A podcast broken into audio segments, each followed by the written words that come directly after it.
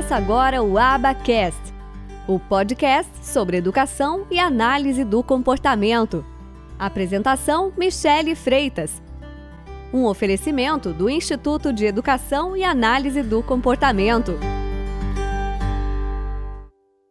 Então hoje eu me sinto assim. Bom, eu me sinto meio colada, né? Meio com o pé amarrado no IEAC. Mas eu me sinto bem mais segura e assim, aquele desejo de trabalhar isso. Por quê? Porque hoje, é, não que eu tenha todo conhecimento, mas eu tô pequenininha, eu vou chegar assim na sua metade, mais ou menos, sabe? Eu tô aqui assim, a todo vapor, querendo engolir o teu material, estudando, entrando, mas assim, muito satisfeita. Porque eu não tinha nem noção, eu pensava assim, nossa, o autismo, o autismo, ele tá meio que, que solto, ninguém tá sabendo. Não sabia, na verdade, estava aqui dentro de mim. Né? Porque também, quando começou a buscar, e, e com essa facilidade de online, de cursos online, né?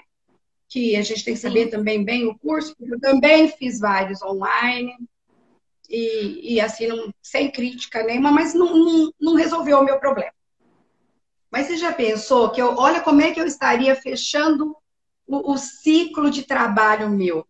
Sem trabalhar, Michele, é, é, o comportamento, sem conhecer, sem saber como trabalhar o comportamento de uma criança.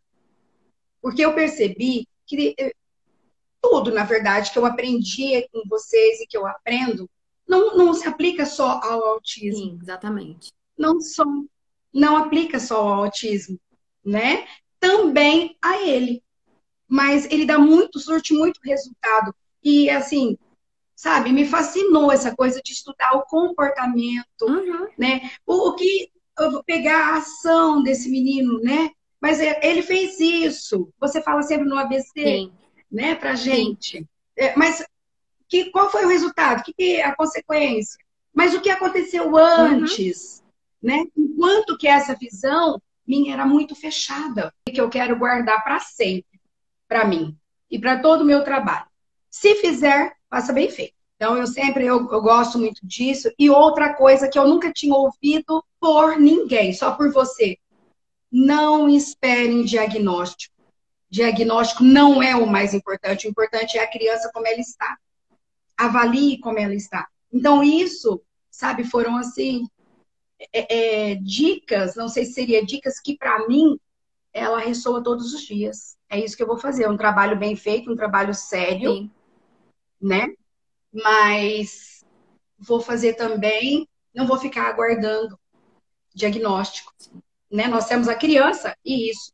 Uma outra coisa sua que eu acho muito positiva, muito, trabalhar com os pais. Sim.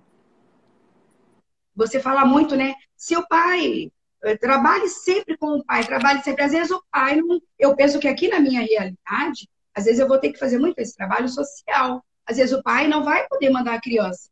Mas eu posso trabalhar com esse pai. Exatamente. Né? Então, assim, são três coisas que eu achei um diferencial muito grande, né? E, e sempre falo, o que a Michelle pensa para a gente se torna lei. Olha as responsabilidades. Oh, é, nossa senhora. Porque, é, quando a gente conversa ali entre após, é sempre assim, todo mundo né, acreditando muito em você.